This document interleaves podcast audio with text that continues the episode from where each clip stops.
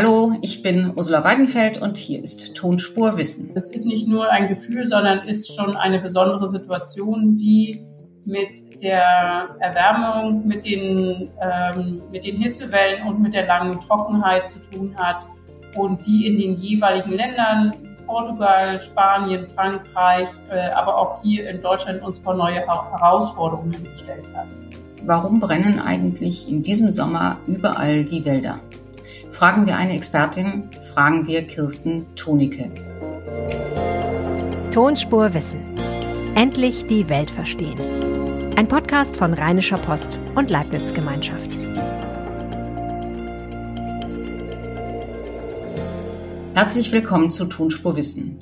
Endlich vom Wissen und den Meinungen der Experten profitieren, zum Beispiel erfahren, was der Klimawandel für uns bedeutet. Heute beim Waldbrand. Darum geht es hier. Tonspur Wissen finden Sie in jeder Podcast-App und bei Spotify. Folgen Sie dem Podcast, damit Sie keine Folge verpassen. Und wenn Sie mögen, geben Sie uns fünf Sterne. Zuerst Brandenburg, dann die sächsische Schweiz und jetzt brennt auch am Brocken der Wald. Weltweit gab es in diesem Jahr so viele und so große Waldbrände wie noch nie. Was ist da los? Warum werden aus kleinen Feuern riesige Waldbrände? Kann man das verhindern? Und ist es überhaupt schlimm, wenn der Wald brennt? Schließlich wachsen Bäume ja nach. Darüber rede ich heute mit Kirsten Tonicke. Sie ist Erdsystemforscherin am Potsdam Institut für Klimafolgenforschung. Hallo, Frau Tonicke. Hallo, ich grüße Sie. Frau Tonicke, überall brennt's. Nicht nur in Deutschland. In Frankreich hat's gebrannt. In Australien hat's im letzten Jahr, haben im letzten Jahr die Wälder gebrannt. In Kalifornien brennen die Wälder. Was ist da los? Ähm, die Feuer sind äh, extremer als sonst in diesen Gebieten. Ähm, Feuer gehört zum Ökosystem in Kalifornien und in vielen äh, Gegenden Australiens ganz zum normalen Rhythmus dazu. Das taucht immer wieder auf. Ähm, aber wir sehen mit der zunehmenden Erwärmung stärkere Trockenheiten, ganz starke Winde und der kleinste Feuerfunke reicht aus, um ein Megafeuer zu starten, ähm, was in Australien und in Kalifornien aufgetreten ist in den vergangenen Jahren. Ähm, also das ist nicht nur ein Gefühl, dass es mehr brennt, sondern es brennt wirklich mehr. Es brennt wirklich mehr. Es ist nicht so ein Gefühl. Es kommt ein bisschen drauf an, ähm, in welcher, von welcher Gegend wir sprechen. Ähm, aber in Europa haben wir in diesem Sommer eine ganz extreme, eine ganz extreme Feuersaison erlebt ähm, mit 660.000 Hektar, die abgebrannt sind, was einen neuen Rekord darstellt äh, über die letzten 20 Jahre. Also es ist nicht nur ein Gefühl, sondern ist schon eine besondere Situation, die mit der Erwärmung, mit den, ähm, mit den Hitzewellen und mit der langen Trockenheit zu tun hat und die in den jeweiligen Ländern, Portugal, Spanien, Frankreich, äh, aber auch hier in Deutschland uns vor neue Herausforderungen gestellt hat. Was sind das für Herausforderungen? Oder andersrum gefragt, was brennt denn vor allem? Ähm, es brennen vor allem dürregeschwächte Wälder und Buschländer. Ähm, und die neuen Herausforderungen sind, dass viele dieser Brände ähm, auf einmal viel intensiver sind als die Feuerbekämpfung sie vorher kannte. Warum sind die intensiver? Ähm, wir denken, dass es damit zu tun hat, ähm, dass die Vegetation insgesamt stark geschwächt ist durch die lang anhaltende Dürre und äh, dass dadurch viel mehr Biomasse verbrennen kann, Äste, äh, Stämme stärker mitverbrennen, die sonst bei einem leichten Feuer äh, gar nicht mit entzündet werden. Also die, die Brände scheinen äh, länger an einem Ort zu verweilen, stärker zu brennen und dadurch mehr Energie zu entwickeln. Ähm, das auch mit der, mit der starken Hitze, mit den, mit den Hitzewellen, mit den extremen Temperaturen zu tun hat. Also was wir beobachten, ähm, ist, dass die, das, was wir als extreme Feuer, als Ausnahmefeuer kennen, dass die nochmal extremer geworden sind. Und Ausnahmefeuer heißt, das ist so eine Kombination von starkem Wind, ganz großer Trockenheit und eben, das ist ja jetzt bei dem Brand im Harz ein ganz großes Thema gewesen, ganz viel totes Holz in den Wäldern gibt?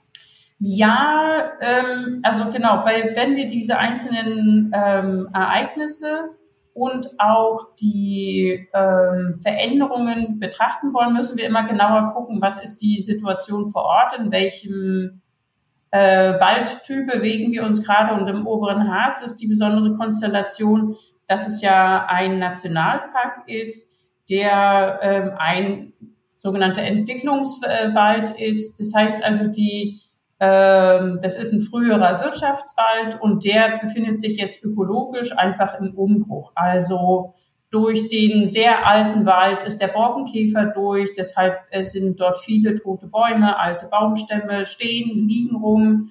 Ähm, und jetzt kommt eben die starke Trockenheit dazu und ein kleiner Funken reicht äh, nach einem starken Hitzesommer und der Wald brennt. Und äh, wenn dann unglücklicherweise auch ähm, das Feuer eine hohe Energie entwickelt, sehr intensiv brennt, ähm, dann trägt das Totholz auch dazu bei, dass es ähm, ja die Folgen, also die Brandfolgen einfach noch schwerwiegender sind. Aber warum holt man das Totholz nicht einfach raus aus dem Wald? Also meine Holzpreise sind im Moment wahnsinnig hoch. Jetzt könnte man doch eigentlich sagen, holt es raus und dann brennt es nicht so intensiv, dann wird es nicht so heiß, dann werden die gesunden Bäume nicht so schnell auch ein Opfer der Flammen.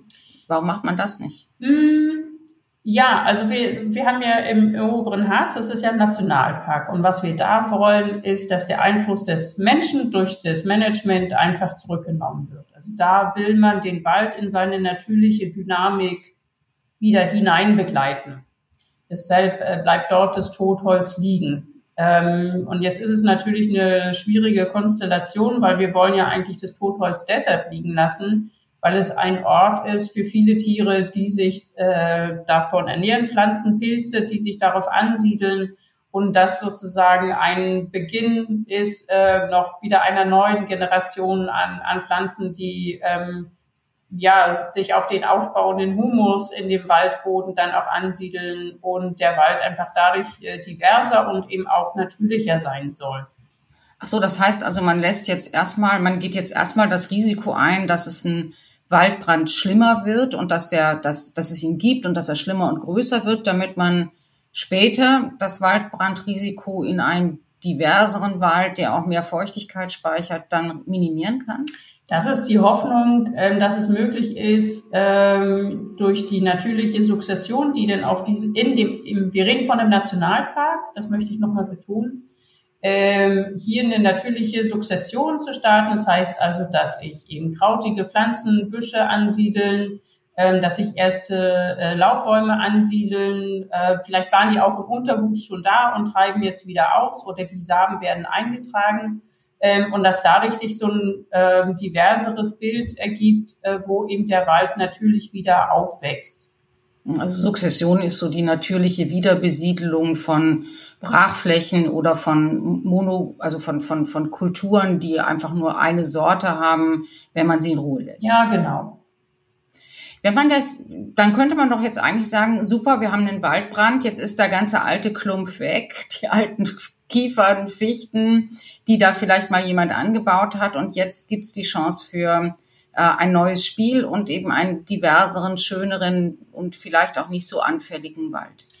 Das ist ähm, die Wunschvorstellung ähm, und die Idealvorstellung und die Hoffnung ist auch, dass eben über das äh, sich zersetzende Totholz ähm, natürlich auch der äh, Boden, der, die Humusschicht sich aufbaut, da ganz viel Bodenkohlenstoff drin ähm, speichern kann und so ähm, auch noch die Wasseraufnahmefähigkeit auch noch mit begünstigt und, und da eben für das ähm, ja, regionale Klima, für, für die Wasserregeneration der Wald, äh, der natürliche Wald da seinen Beitrag leistet. Jetzt haben wir aber die spezielle Konstellation, wir fahren natürlich auch gerne in den Harz und wollen uns dort erholen. Das heißt also, wir fahren mit der Brockenbahn hoch oder mit der Harzquerbahn.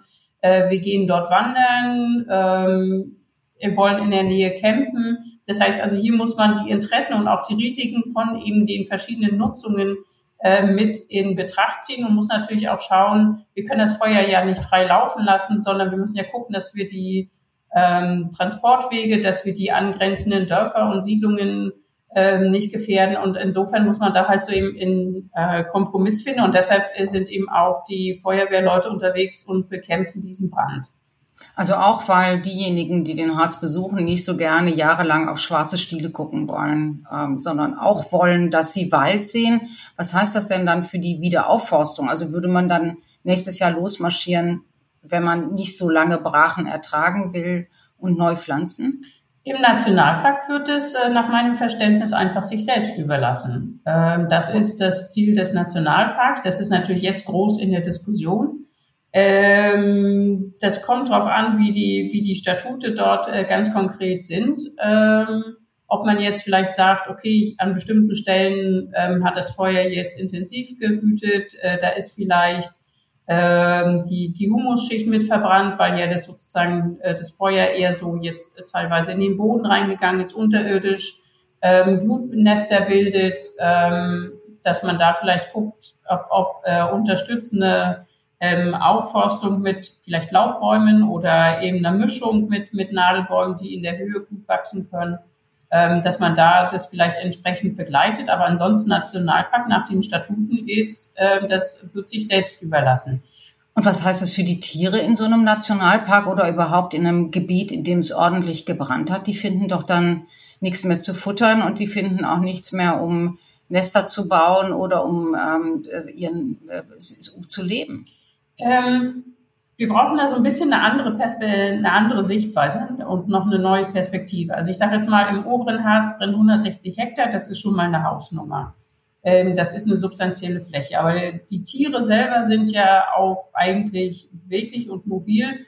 Und ähm, dadurch, dass eben solche neuen Sukzessionen anfangen und die nicht vielleicht gleichermaßen abläuft, sondern auch so verschiedene äh, Schnelligkeit aufzeigt, ähm, ist die ähm, sind ganz verschiedene Phasen dann möglich und neue Lebensräume für die äh, Tiere und Pflanzen entstehen. Das heißt also, wir sprechen dann von einer höheren Landschaftsdiversität. Also es gibt die alten Wälder drumherum, die sich gerade regenerieren, die vielleicht auch gar nicht äh, vom Borkenkäfer betroffen waren. Die bilden jetzt erstmal das Habitat für die Tiere, die sich dort jetzt erstmal ähm, ja, hinretten mussten. Und die Tiere nehmen dann ganz schnell das neue ähm, die neue Fläche, glaube ich, auch wieder in Besitz und schauen, was sie da an Futter finden können. Also für die Tierwelt ist es nicht so dramatisch wie möglicherweise für die Pflanzenwelt. Wir haben ja jetzt über einen Nationalpark geredet mit besonderen Bedingungen. Ähm, das war ja in der sächsischen Schweiz, wenn ich das richtig in Erinnerung habe, in diesem Sommer. Da hat es ja auch wahnsinnig intensiv gebrannt. Auch so ist es auch ein Nationalpark. Da gibt es dann ähnliche Bedingungen für die Wiederaufforstung beziehungsweise für das Nachwachsen. Aber was heißt es denn bei Wäldern, die, sagen wir mal, wirtschaftlich genutzt werden? Also da, wo ähm, Förster, wo Waldbesitzer sind, die gerne haben wollen, dass ihr Wald auch Ertrag bringt. Was würde man da machen, wenn es brennt? Und Brandenburg hat es ja gebrannt. Hm. Ähm, ein, ich wollte noch einen Satz anfügen zu dem, ähm, was es für die Tierwelt und, und generell für die Pflanzen auch hm. bedeutet. Hm. Ähm, es kommt immer ein bisschen darauf an, wie groß diese Schadensfläche ist. Also wenn man jetzt ähm, sozusagen schon eine substanzielle Waldfläche hat in einem größeren Nationalpark, dann kann sich das entsprechend organisieren.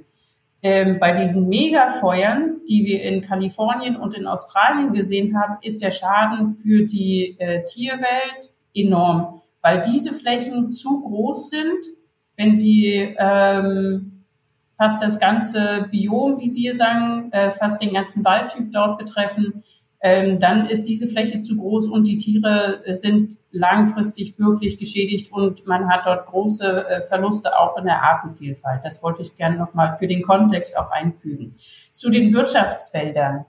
Ähm, das Ganze ist ja so, ähm, ein bisschen schwieriger. Da ist ja eine andere Konstellation, ähm, weil es ja das Interesse gibt, dort eben das Holz zu nutzen. Das heißt also, wir haben da einfach eine ganz andere ähm, Bewirtschaftungsform und wollen ja eben ähm, den Holzmarkt auch bedienen. Und hier ist es eine andere Geschichte, dass man da äh, gucken muss, wie entsprechend Holz auch entnommen werden muss, um das Feuerrisiko ähm, zu minimieren. Und ähm, von der Bewirtschaftung her ähm, ist es auch so, dass man ähm, ganz oft, mh, hm, also in Brandenburg äh, hat es ja da gebrannt, es sind ja auch teilweise munitionsbelastete Flächen. Das heißt also von der Feuerbekämpfung her ist es schwieriger, weil die Feuerwehren nicht in die Fläche reingehen können. Das heißt also, die Waldbrände können nur von Wegen oder aus der Luft bekämpft werden.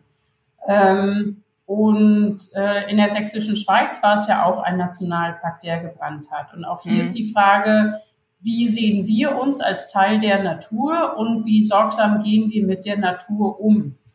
Ähm, das heißt also, begreife ich mich als Gast in der Natur ähm, und, und gehe dann dementsprechend vorsichtig und sorgsam damit um und bin äh, achte darauf, dass ich meinen Müll mitnehme und nicht eine Zigarette wegschmeiße und so weiter. Ähm, und und äh, sehe vielleicht auch, dass nach äh, drei, Jahren Dürresommer ähm, die Natur auch wirklich geschwächt ist und ich besonders achtsam sein muss, um jetzt nicht durch solche Nachlässigkeit noch einen Waldbrand zu verursachen. Mhm, das, das betrifft die Ursache für Waldbrände, mhm. die ja in aller Regel menschengemacht sind, weil man eben nicht aufgepasst hat oder weil man dann doch gegrillt hat. Ähm, aber es betrifft ja nicht die Frage, warum dann aus diesen kleinen Feuern, ich nehme an, die hat es immer gegeben und wahrscheinlich hat es die früher öfter gegeben als heute, ähm, warum aus diesen kleinen Feuern so große Feuer werden und warum die dann am Ende äh, eben auch auf einer großen Fläche Wald vernichten muss man da in Zukunft, also da, wo man Wald bewirtschaftet, richtig andere Bäume nehmen, andere Mischungen haben? Was macht man damit, wenn es denn mal brennt, dann nicht alles abfackelt? Ähm, ja, also ich glaube, die neue Situation, auf die wir uns einstellen müssen, ist, dass ähm, wenn ein Sommer unterdurchschnittlich äh, Niederschläge hatte und der Boden tiefgründig ausgetrocknet ist, ähm, dass dann Feuer ganz schnell ähm, ja sehr intensiv werden, große Flächen einnehmen mit, mit äh, viel, Energie, äh, viel Energie in aufbauen und ähm, dann plötzlich viel mehr Flächen abbrennen, als man es vorher gewohnt ist äh, oder gewohnt war.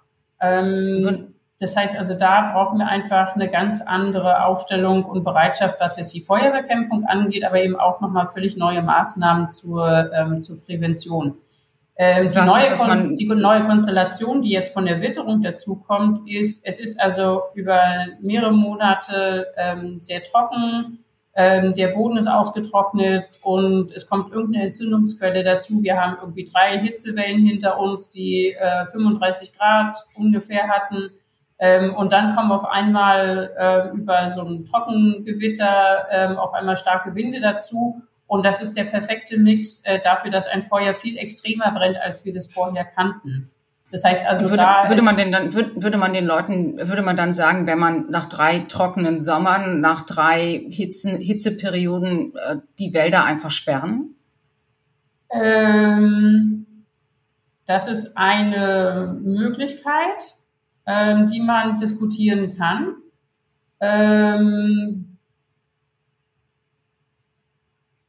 ja, die, das ist schwierig und nicht so. Sie tun, sich, sie tun sich schwer damit, ja, das, das glaube ich. Das ist ja auch, ist ja auch ein enormer Eingriff dann. Ne? Es ist ein, ein enormer Eingriff, ähm, weil es auch eben bedeutet, dass wir uns nicht in der Natur erholen können, um vielleicht aus unseren heißen Städten äh, mal raus ins Grüne zu fahren und irgendwie sagen so, boah, heute mal irgendwie im frischen Grün rumlaufen, das ist irgendwie ein bisschen schwierig. Also es hat alles so ein bisschen sein, sein Für und Wider und es gibt nicht so eine einfache, pauschale Lösung, die für alle Situationen irgendwie passt. Ähm, aber was auf jeden Fall langfristig ganz, ganz wichtig ist und jetzt einfach nochmal wichtiger wird, ist eben ähm, den Waldumbau voranzutreiben, weil wir einfach ein deutlich geringeres äh, Waldbrandrisiko haben, wenn es einen gewissen Anteil an Laubbäumen gibt im Bestand.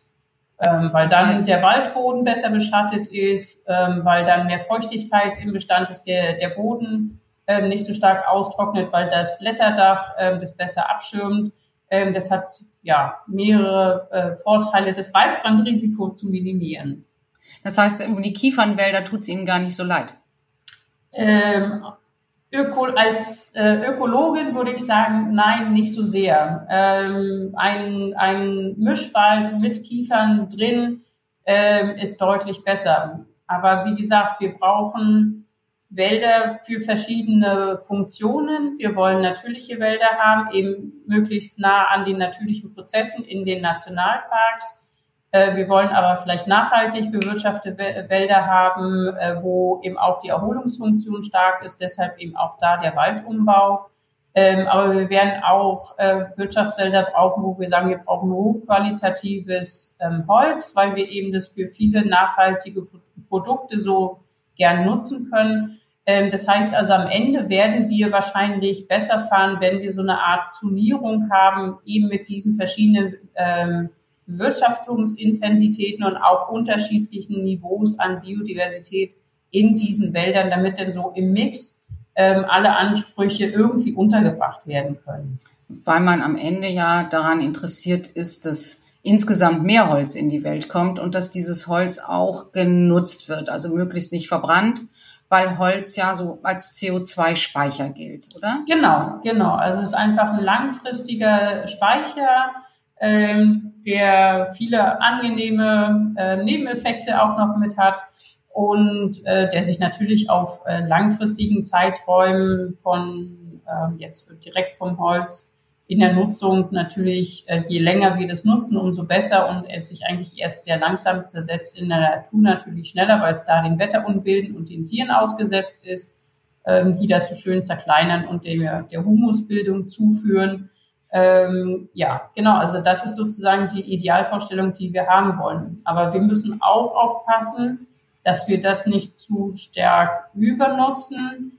Ähm, und wir müssen das im internationalen Kontext sehen. Das heißt also, wenn wir hier vielleicht in Deutschland oder EU eine gewisse Strategie haben, aber der Bedarf viel, viel höher ist als das, was die Natur nachliefern kann, was die Wälder nachliefern können, ähm, dann gibt es schnell solche Verlagerungseffekte, dass in Ländern mit schwachem Naturschutz, schlechter Regierung oder schlechter Umsetzung der bestehenden Gesetze ähm, Holz, der Holzbedarf aus solchen Gebieten ähm, gedeckt wird und wir dann sozusagen ähm, ausgelagerte Biodiversitätsverluste haben. Und das ist auch nicht das, was wir ähm, eigentlich bewirken wollen. Und damit ist gemeint im, im Moment vor allem ähm, die Frage, ob man die Regenwälder in, im, im Amazonas zum Beispiel, ob die abgeholzt werden, weil die, die entwickelten, industrialisierten Länder ihre eigenen Wälder zwar schützen, aber eben ihre, ihren Bedarf woanders dann decken. Genau, und das ist dann, wenn Sie das Beispiel Amazonas-Regenwald bringen, das ist natürlich ein sehr vielfältiges ähm, ja, Bedarf der Amazonas-Regenwald ist natürlich, äh, wird abgeholzt, äh, auch weil man den eben für, für Tropenholz nutzen kann. Aber da ist sozusagen äh, ein Verbot an Tropenholznutzung schon sehr wirksam gewesen. Im Moment werden die Wälder dort abgeholzt äh, für die Rindfleisch- und Sojaproduktion, weil halt unsere Ernährung äh, immer noch stark äh, fleischbasiert ist und ähm, ja, diese Flächen dort ge genutzt werden und die Produkte hier in die EU äh, importiert werden. Das heißt also, unsere Ernährungshaltung hat auch eine Fernwirkung auf den Erhalt äh, der oder den Verlust des Amazonas-Regenwaldes. Mhm. Kommen wir nochmal zum Schluss noch mhm. einmal zurück in den deutschen Wald, ja. der ja ähm, der ja alle, der ja für, für Deutsche super wichtig ist. Nicht? Der mhm. deutsche Wald, die deutschen Waldlieder, das Wandern, die, die Waldromantik. Wie lange braucht es denn im Idealfall, bis man wieder Wälder hat, die Trockenheit besser verkraften können und die so das, was wir als Waldbild im Kopf haben, wieder bedienen. Also schöne Wälder, feuchte Böden, viele Pilze, tolle Lichtungen, das, weshalb man rausgeht. Ähm, ich habe da jetzt so einen, eben so einen schönen Mischwald oder einen reinen alten äh, Laubwald im Kopf, wenn Sie das so beschreiben. Und äh, da würde ich sagen, das braucht so 100, 150 Jahre. Das heißt, also, also müssen uns echt Hoffnung. Denn das heißt, wir können uns das von der Backe putzen, aber unsere Enkel haben es vielleicht dann gut. Ähm, für die Flächen, die jetzt abgebrannt sind, ja. Ähm, in den, äh, zum Beispiel in den Nationalparks, in den Wirtschaftswäldern, äh, das, was jetzt in, an Wirtschaftswald in Brandenburg abgebrannt ist oder so, die, diese Flächen werden aufgeforstet. Ähm, und dann hat man da vielleicht 50 oder 70 Jahre ähm, dann entsprechend wieder einen Wald und äh, so wie wir den kennen und dann können wir da unsere Pilze drin sammeln gehen und dann ist alles prima. Ähm, was wir, was wir aber nicht kennen, so von dem Bild, was wir einfach so gewohnt sind, ist, äh, dass wir eben durch unsere gepflanzten Kiefernwälder äh, hier in Brandenburg und, und Sachsen-Anhalt gehen ähm, und, und da ähm, so ein das gewohnt sind, dass eben diese Flächen wieder aufgeforstet werden und dann wird es alles wieder, wiederholt sich das alles so und irgendwann sind wir äh, das so gewohnt und sehen halt eben die Flächen, die unterschiedlichen, äh, unterschiedlichen Alter haben. Und äh, was wir aber nicht kennen, ist, dass so eine Fläche sich selbst überlassen wird und die, wir müssen uns sozusagen eher auch so ein bisschen dran gewöhnen, äh, auch die Schönheit in diesen Flächen zu suchen, äh, was ja eigentlich ich gebe es zu, eine frisch abgebrannte Waldbrandfläche riecht nicht gut. Ähm, nee, die sieht auch nicht gut aus. Die sieht auch erstmal nicht gut aus. Aber geben Sie dem, den Flächen eine Chance und kommen Sie einfach in zwei, drei Jahren wieder. Sie werden staunen, was die Natur daraus schon gezaubert hat und was sie ähm, an Blütenpflanzen und Insektensohren da vorbeibringt und kleinen Bäumen, wo man denkt, Mensch, es geht irgendwie weiter. Wir haben nicht dieses Bild, dass wir das gewohnt sind, dass solche Störungsflächen ähm, existieren, weil es eben so lange bewirtschaftet wurde. Und da, glaube ich, müssen wir uns so ein bisschen auf was Neues einstellen ähm, und da auf eine andere Art und Weise Naturschönheit äh, suchen. Alles klar, Frau Tonicke, vielen Dank. Ich gebe mir Mühe in Zukunft, auch wenn ich den, die Sehnsucht nach dem Buchenwald nicht, nicht verbergen kann und verbergen will.